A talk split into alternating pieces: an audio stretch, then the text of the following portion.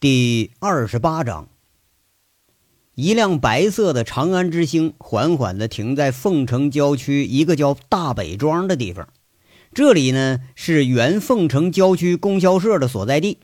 供销社早已随着改革的大潮成为了昨日黄花，仅留下了这样一个荒废的院子。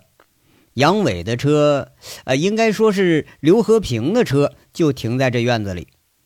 确认没有人发现刘和平已经被绑了以后，驱车到此的李林下了车，关上大门。这里呀，离高速公路有两公里，老村子已经迁到新住址了。这正是杀人灭口的理想地点。不过呢，杨伟好像没准备杀人。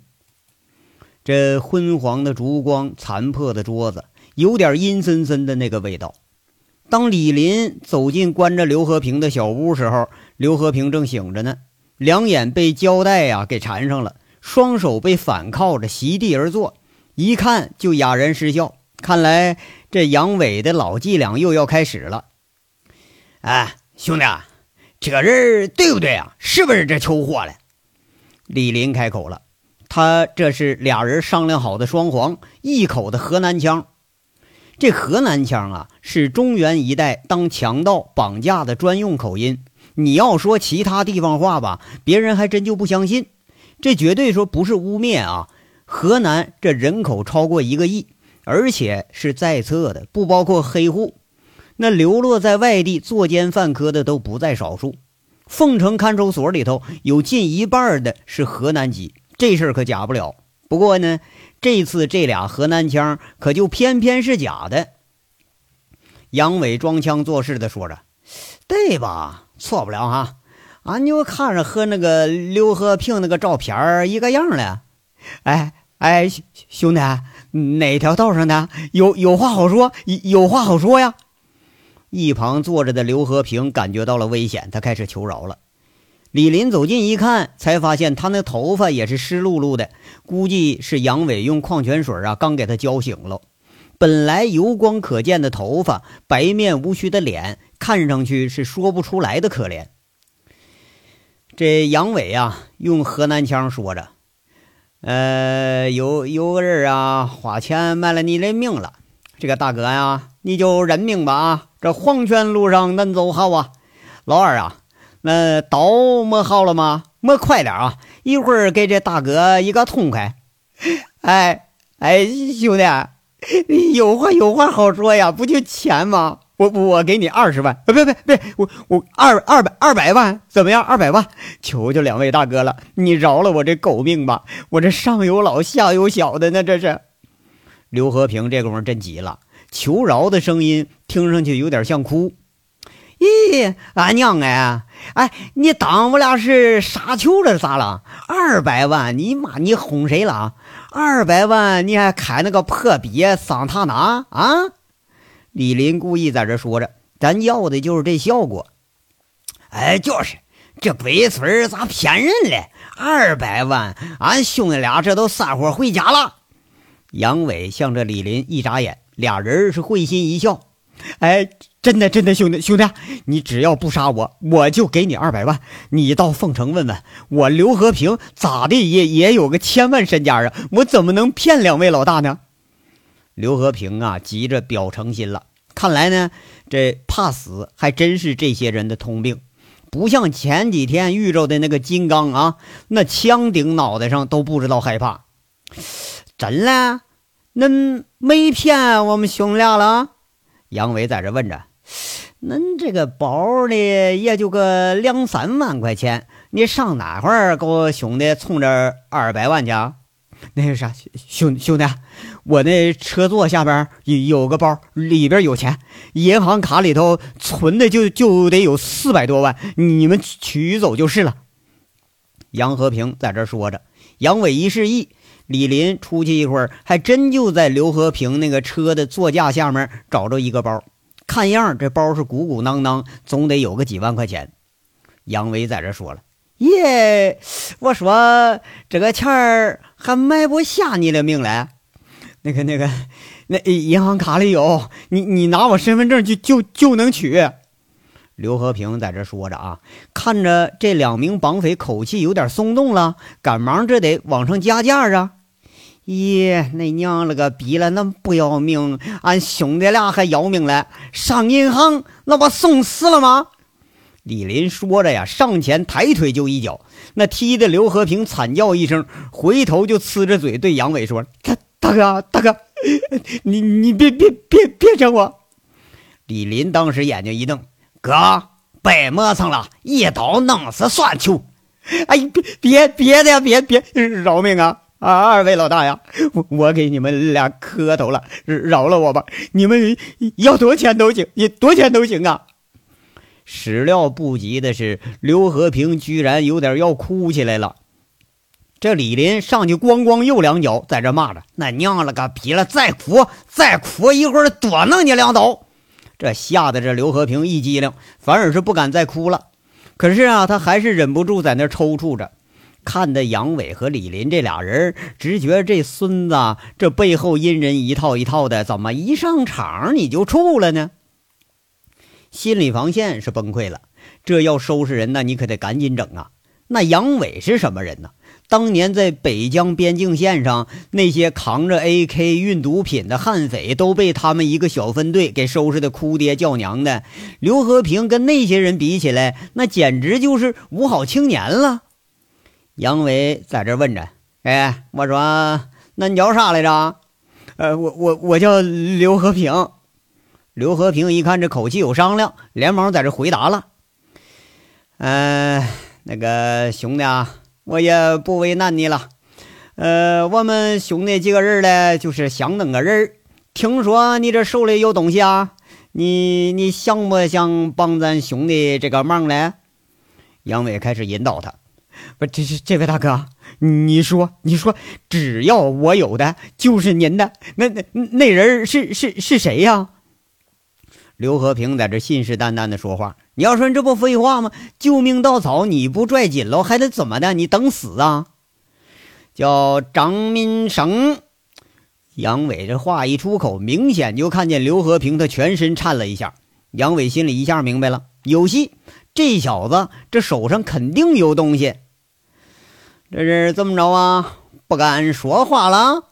杨伟鄙夷的看他一眼，在这说着：“刘和平啊。”现年你四十六岁，学历是大专，老婆叫李秀金，在移动公司，听说是个交际花，对不？有个儿啊，名叫刘奇峰，省城嘞经济管理学院上学。哎呀，这些资料好像没错吧？这个刘科长啊，兄弟们，既然是明打明的来接你来了，那肯定就是摸了你的底。哎，怎么样啊？给你一条活路，你是愿不愿意走啊？那个，这这个，这刘和平期期艾艾的，半天也没说出一句完整话来。事实上呢，一听杨伟把自己家里人一个挨一个给数出来，他早都吓得是六神无主了。那娘了个逼了啊！这是给脸不要脸呐！我他妈今天哈把你那姘头，还有你那个老婆，还有你那个龟儿子都他妈提溜到这儿来，我还就不信了，挖不出来。老二啊，把那个刀给我磨快点，先剁这小子身上俩零件的。这杨伟是一嗓子干出来，一脚就踹在刘和平膀子上。刘和平吃痛，在这叫了一声，滚到墙边了。这是审讯必须的一步啊！这个做法在通过心理和肉体双重打击，哎，他不能给这个审讯者留下呃考虑的时间啊，是那个被审的不能给他时间去想去。哎呀，别别的，两位兄弟好说，这东西我我我有啊！刘和平终于是全线崩溃了，有气无力的在这说着：“那那说说看吧。”杨伟在这继续问。你这时候不能多说话啊，因为杨伟也根本不知道这是什么东西，他也不知道有什么作用。刘和平啊，这有气无力的在这说着：“我家那保保险柜里头，嗯，就就在那儿呢。那那保险柜藏在衣服柜里头，有有几个黑账本那个密码、钥匙啊，我告诉你啊，一会儿我就去拿去。要是你敢这个弄花样啊，俺兄弟在这儿等着嘞，一个电话让你人头落地。你听明白了吗？杨伟在这恐吓，啊，说的他自己都觉着好笑。如果说刘和平有点黑道经验，就知道那真要杀人，谁还跟他在这磨叽啊？直接一刀或者一枪就解决了。偏偏刘和平他不知道啊。那个，那个钥匙就就在身上，你们拿走了。密码是十二二十三四十一。兄弟啊，我可啥都说了，你们可不能拿了东西。你还……这刘和平还没说完呢，就挨了李林一脚，这回不敢再说话了。杨伟使了个眼色，把李林叫出来。俩人在这一合计，李林负责看守，杨伟和刘和平啊，呃，杨伟就是先奔刘和平家去。等杨伟随后直接开着这长安之星向通信公司家属院开过去了。路上联系了轮子，轮子报告说呢，刘和平老婆到家了。杨伟直接叫他先撤啊，在锦绣保安室里头待命。等二十分钟以后，杨伟一身警察的打扮，那门房连问也没敢问呐，直接就上了二单元的三零一。这三零一就是刘和平的家，拿着刘和平的钥匙。杨伟轻而易举的就开了门了，他轻轻的推开里面的门，却发现这家里头人啊，没发现他。那按照轮子的观察，刘和平老婆应该在家了，那人呢？杨伟把门关上，就听见浴室里边这水流哗哗的响，一下就响了啊！这娘们在这洗澡呢，那这他娘的就简单了。轻轻的，卫生间的门被推开了。里边啊有一个玻璃钢制的这整体浴室，蒸汽迷茫的，这是也看不清东西呀。那隐约的看着有一个白条人影，杨伟就觉得自己这心跳的厉害呀。他赶忙拉下自己准备好的面罩。这一次，杨伟是真要当强盗了。他轻轻的关上了卫生间的门。这是一个封闭式的卫生间，就叫整体浴室啊。有一个好处。那就是隔音效果好。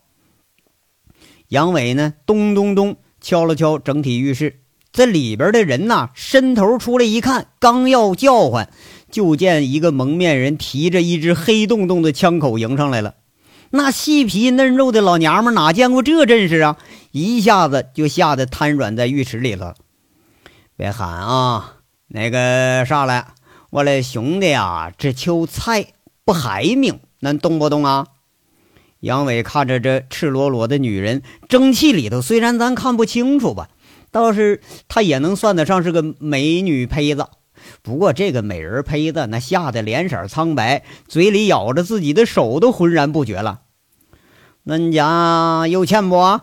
杨伟在这问着，那一副图财强盗贪婪的口气。刘和平老婆没说话，吓得直点头。在那儿了。杨伟又问了。那即使知道，咱也得证明一下子。你要不显着这不是太不专业了吗？刘和平老婆呀，傻了吧唧的，他说不出话来了，指指卧室方向，张嘴半天还是不会说话。咦，恁说话啊？恁不说，我上哪知道嘞？啊，你轻点啊，别叫唤。杨伟在这引导他，啊，在卧室衣柜里，床下。大哥，你别杀我，我。这刘和平老婆有点害怕，看的杨伟实在有点不忍了，拿出铐子，直接把这女的反铐在暖气管子上，把嘴给她堵上了。看着胸前那两块白花花的肉，杨伟心跳的厉害，不忍心呐，又拿了块浴巾给她围上了。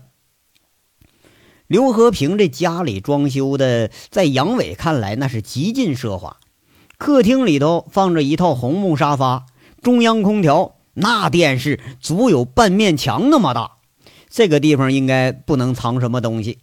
杨伟草草看了一眼就放弃了。卧室里头呢，进门就看见墙上两个人的婚纱照，这一老一小吧，有点不伦不类。杨伟蹑着脚，伸手套上了准备好的橡胶手套，先拉开床箱，里边果然有几叠钞票，不过这个数量不多。那现在都在这防着贼呢，是吧？谁家不防贼呀？你总不能把上千万身家都换成现金，你放家吧？拉开衣柜的门呢，在靠里边最下一层，赫然是一个装饰精美的保险柜。那柜子是半嵌在墙里头。试了试刘和平身上搜出来的钥匙，杨伟很快找到了四棱形的那把，给插进去了。按照旋转式密码十二、二十三、四十一，旋到最后一码，杨伟一扭钥匙，这保险柜门砰的一声就开了。杨伟长出一口气呀，你说怪不得那么多人当贼呢啊！这打开了保险柜，那拿别人钱，那还就是有点成就感。杨伟草草一看，哈，这家伙哎，里边东西还真就不少。五骡子钱，杨伟没看见过，那是是个什么钱？不过杨伟估计这是外币。他认识的人民币呢，倒是也有几摞，还有一块表，完了还有几个黑乎乎的账本。这账本一出现，杨伟心一下子就提起来了，估计这是错不了了。你放的这么隐秘，那肯定不是什么好东西呀。为了安全起见。杨伟先出去到浴室看了看被铐着那个女人一眼，又打电话给李林确认没问题之后，重新返回卧室翻看这账本。账本上记这东西啊，杨伟是根本看不懂，不过能看得出这金额是多少，密密麻麻的数字和这厚厚的一摞子单据。哎，很遗憾的是，就杨伟这黑肚子里根本就没装几两墨水啊。偏偏就看不懂这数字和事件之间必然的联系。草草的翻了几本，多数都不认识，但其中一本贴着原始单据的账簿还是引起了杨伟的注意。这个永旺花园小区 B 幢啊，有一个购房的，购房款二十七万九千二百元。哎，这房这不是柳飞家吗？完了，还有那个汇款记录。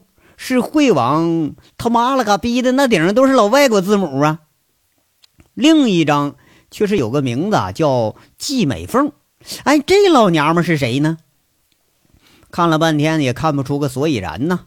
杨伟在那儿嘟嘟囔囔说着：“这东西肯定重要啊，要不然这刘和平也不会锁在这么秘密的保险柜里头。那按正常思路呢，应该和姓张的有所关联。”杨伟刚要把四本账簿收拾着，连钱带东西全扫进袋子，啪的一声，这几张夹在账本里的光盘掉下来了。我操，还有这东西？这东西那杨伟是认识的，和他在电脑城外面买那个毛片长得一样，只不过呢，这个他没有标志啊，这盘一个标志都没有。杨伟也不管他三七二十一，把眼睛里可见的东西都给他收拾到一块打个包，那行不行？可就全指着这东西了。杨伟把准备好的包放到门口，回身进到卫生间。刘和平老婆呀，还正在那儿可怜兮兮看杨伟呢，嘴里头啊啊啊不停的发出声音。杨伟上前把毛巾解下来，解开了他嘴里的束缚。刘和平老婆长长出口气。打量着杨伟，那眼神里头啊，倒也不再像刚才那么有深度的恐惧了。刘和平老婆说着：“大兄弟，你要钱、要东西、要人都给你，你别杀我啊！”不过这口气里啊，还是多少能听出点害怕。你这个钱呢，是我拿走了，您还有什么东西那要给我的呀？杨伟是掩不住那好笑了，感情刘和平老婆还想让他主动来劫个色。不过你还别说啊，这个刘和平长得不咋地，他这老婆可是挺挺水灵。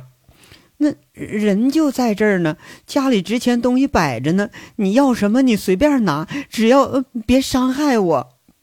这刘和平老婆在这说着，那不愧是移动公司交际花，害怕时候说出来话那都有诱惑的成分。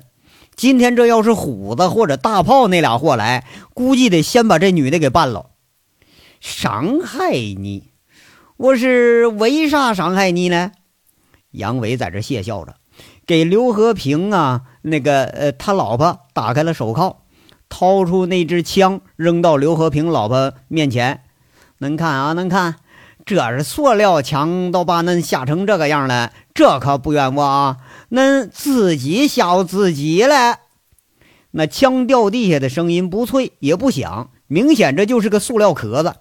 你你你王八蛋！你这猛然感觉自己被耍的女人那是气得不轻，光着大腿做事就要踢。不过猛然一个手刀切在颈上，那女人软软的倒下了。杨伟把她一接住，抱起来送进了卧室，平放到床上。卧室已经被杨伟给恢复原样了。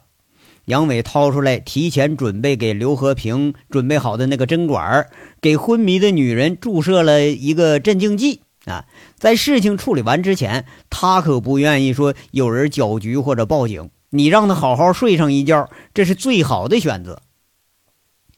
不紧不慢的杨伟啊，像是一个清洁工一样，很仔细地收拾干净了室内自己的痕迹。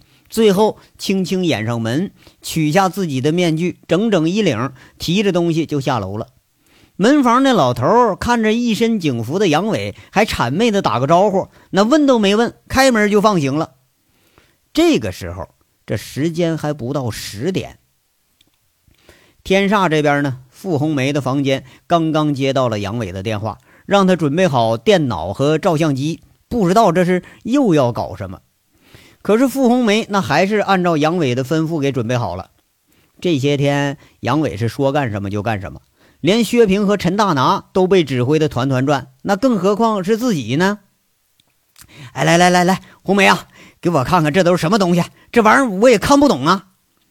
刚进门。杨伟急急忙忙就把包里的一摞子账本掏出来放在桌上，这时间捏得紧呐。刘和平还关着呢，你这可不像说关狗脸成和王二炮，你想关就关，那可是没人问。呀，这是什么呀？这是？傅红梅拿起账本，这账本吗？谁的呀？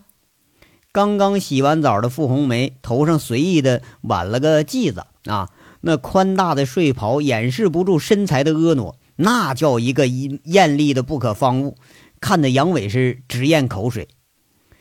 这个购房记录，凤城永旺花园的一套，户主张民生，省城新盛物业一套，价格是……哎呀，这存根一共十二张，呃，一共是一百七十九万八千，收款人是季美凤，呃，还有一张汇到加拿大多伦多的。美元收款人，哎呀，通过花旗银行汇出的。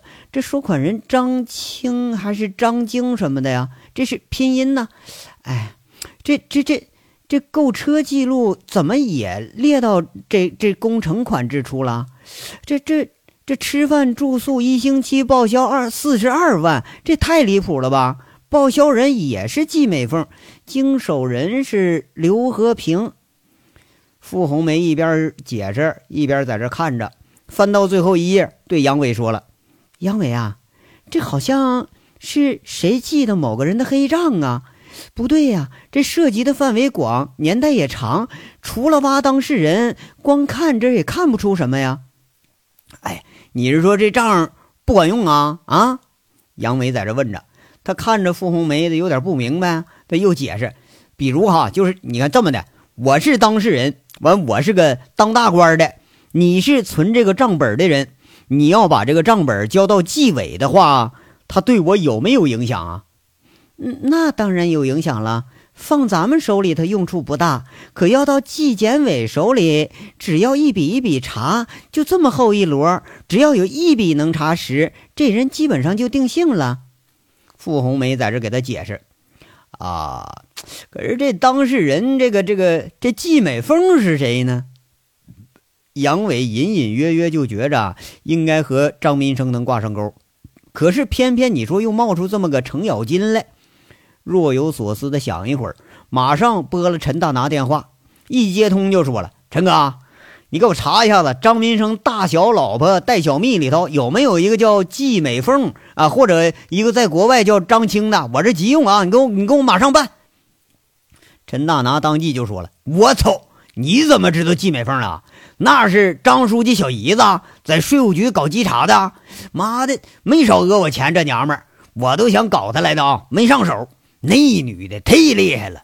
那个张青这人我也知道。”呃，张民生他女儿在国外读书，这现在当领导的都兴这个，把儿女送国外去，不但是洗钱方便，自己将来跑个路也有地方落脚，不是吗？那个，来看看这光盘干什么的？杨伟收起账本，把光盘递给傅红梅了。傅红梅接过光盘，直接放在笔记本电脑里头。那杨伟估计啊，这是薛平给当助理的给配的。放进去的光盘，那就听见电脑像发动机一样呼呼呼的开始转。杨伟知道啊，看那个欧美猛片那跟这一样。这这盘呐，读的时候它就是费劲。你特别像那种欧美片那玩意还得是盗版的。有时候啊，他妈的看那个盘，看一半就卡住了，是干着急呀。这是几个剪辑好的视频文件，好像是录的什么。傅红梅熟练地移动着鼠标，打开了光盘。杨伟看到上面两个图标，傅红梅一点击，一个暴风影音的图画就出来了。紧接着，画面出来了。杨伟和傅红梅都静静的盯着屏幕，谁都没再说话。这章到这儿就说完了，下章稍后接着说。感谢大家的收听。